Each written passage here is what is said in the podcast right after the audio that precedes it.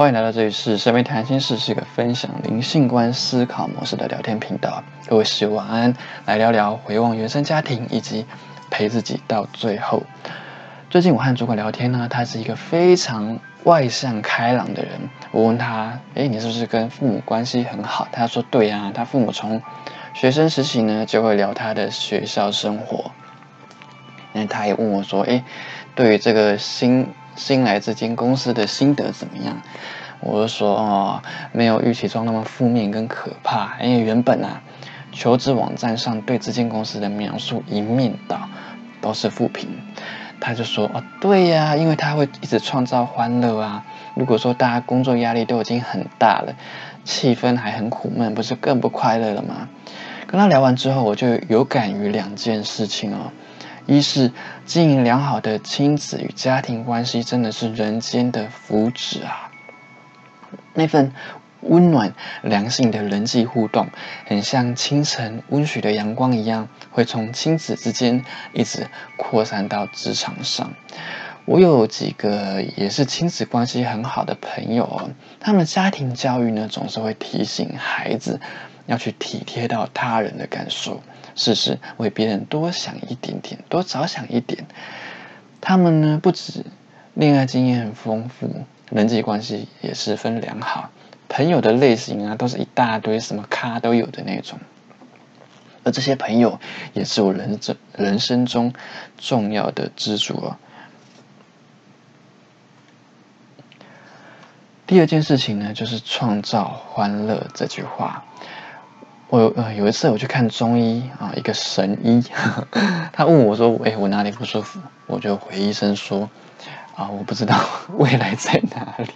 ”他还很震惊的回我说：“未来是要靠自己去创造的。”这句话呢，一直放在我的心中。我的主管呢，就像是一个模范生一样，他居然能够在一间流动率非常高的公司，把他旗下的部门。氛围经营的很欢，还蛮欢乐的。当然啦，他有一个强大的原生家庭当做支持系统。可是他现在是独一一个人独自来到这个啊厌世感很强烈的公司哦。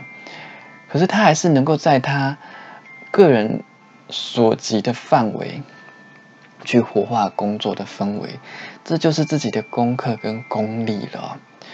他让我看到说，嗯，外在是我们无法去控制的，可是我们可以去安顿自己的心。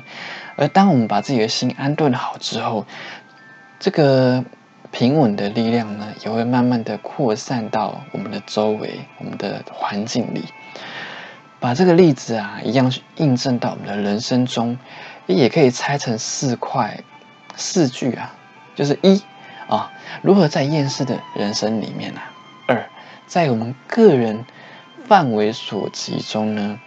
三，去活化自己的生活氛围。四，这个是自己的功课，也是要需要自己的功力呀。啊，蛮多网友呢都会跟我谈到，他们有噩梦一般的原生家庭。大部分呢都会觉得，哎，我的人生被这个家给摧毁了。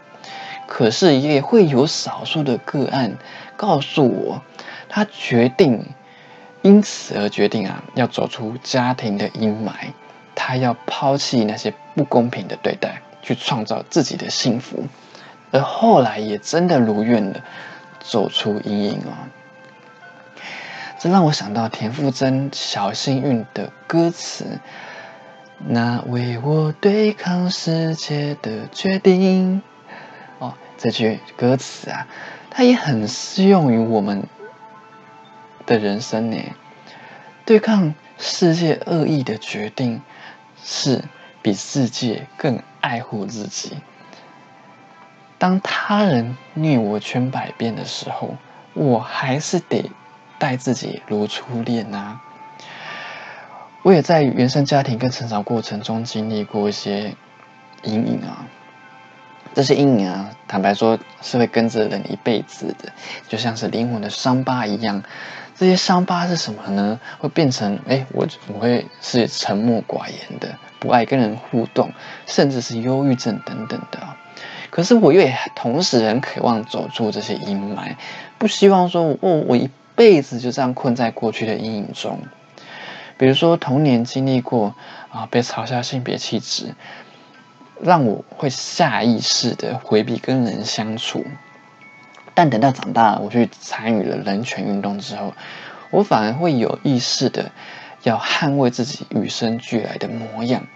如果有人啊，他要嘲讽我的性别气质，我会告诉自己，嗯，我没有义务要为对方的无知跟恶意负责。就算，呃，就算呃，后来我意识到，哎，我本来就是一个高敏感的人。加上跟人互动有不良的经验，让我变得排斥社交。好了，我也会开始学习去接受我就是这样子的我。就算是我，呃，有人说我很孤僻，好了，嗯，没关系啊，我就是孤僻呀。为什么人非得要这么热热热爱社交呢？所以呢，当我。听到网友告诉我他们被人伤害、抛弃或是失去挚爱的时候，我总会提醒他们：这辈子只有你自己能陪你到最后。不管我们最重视的那个人、家人、爱人或是朋友，他们给我们啊人生带来重重的一击，留下一辈子的痛。不管我们多爱对方。多恨对方，他们如何强烈的影响我们的人生？那些人终究都会有离开我们的一天。这辈子自始至终，从开始到最后，都只有我们自己自己啊，能够陪自己到最后。所以，他人的对待永远都是我们不可控制的外界与别人，但最少、最终、至少啊，我们还拥有自己。我们总能够调整自己对待自己的方式吧。当全世界仿佛都不会再有人对我们好的时候，最少我们都有义务要好好的对待自己，而不是说呢，在自己痛苦万分的时候。还对自己落井下石，也不是说哎，别人都已经把我们搞得遍体鳞伤，我们还要对自己补上最后一刀，这样子好像哪里怪怪的吧？我们真的没有义务对别人的无知跟恶意负责。那么，别人的无知跟恶意，凭什么主宰我的人生呢？凭什么主宰我人生一辈子呢？我有听过童年一直受到家暴的人说，他走过这样子黑暗的童年后，他意识到他以后绝对不会让自己的孩子也重演他遭受过的苦难，因为他已经遇过了一个活生生的负面模范生，让他立誓，我绝对不会成为像他这样的人，不要成为一个家暴者。我也听过朋友说。他小时候就因为娘娘腔被小学老师当全班的面打巴掌，他有多恨那那个老师啊？但这个怨念呢，却转化了，转化成他参与同志运动的燃料，因为他太能够体会一个人天生如此，为什么会招来莫名的灾厄呢？在探索灵性观的过程，我总思索：哎，要怎么去？发现负面事物的正面价值呢，因为二分法是很简化世间万物的方便说。可是呢，当我们思考太简化的时候，就可能会让人感到万劫不复。哎，为什么经历过那么多负面的经验之后，我就只能用负面这个标签来带过我的整个人生呢？如果说，不幸就只能代表不幸，那我们该对人生感到多么绝望跟悲叹呢？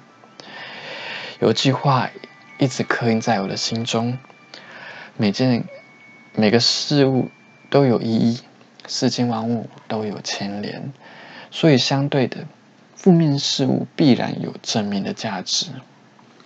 就像太极嘛，阴中有阳，阳中有阴。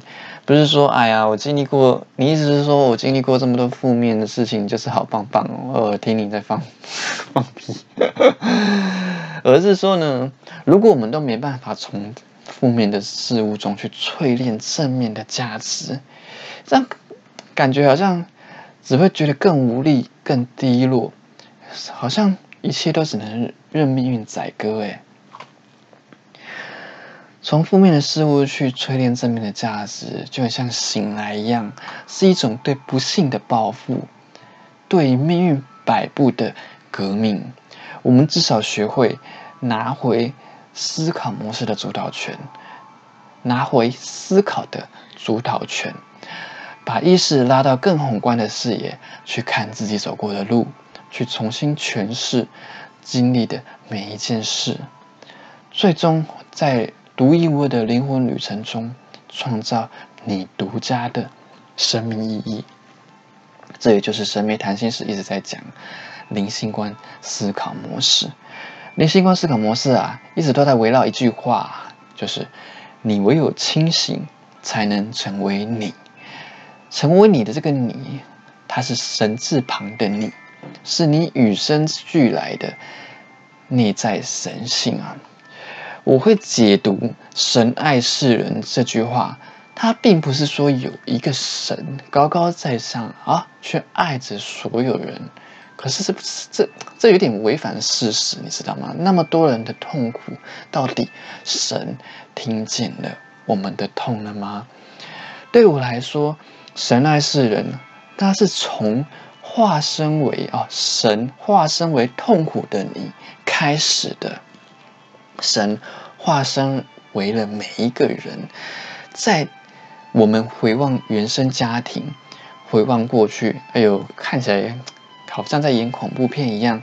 我们看见别人对自己有不公的对待，我们深刻体会伤痛有多么渴望被照顾。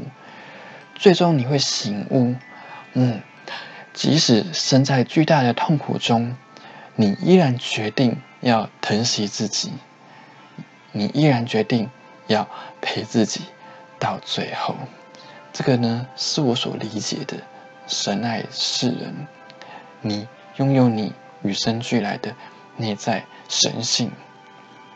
好，祝福大家打破四个框架，迎向心灵自由。欢迎你来这一世。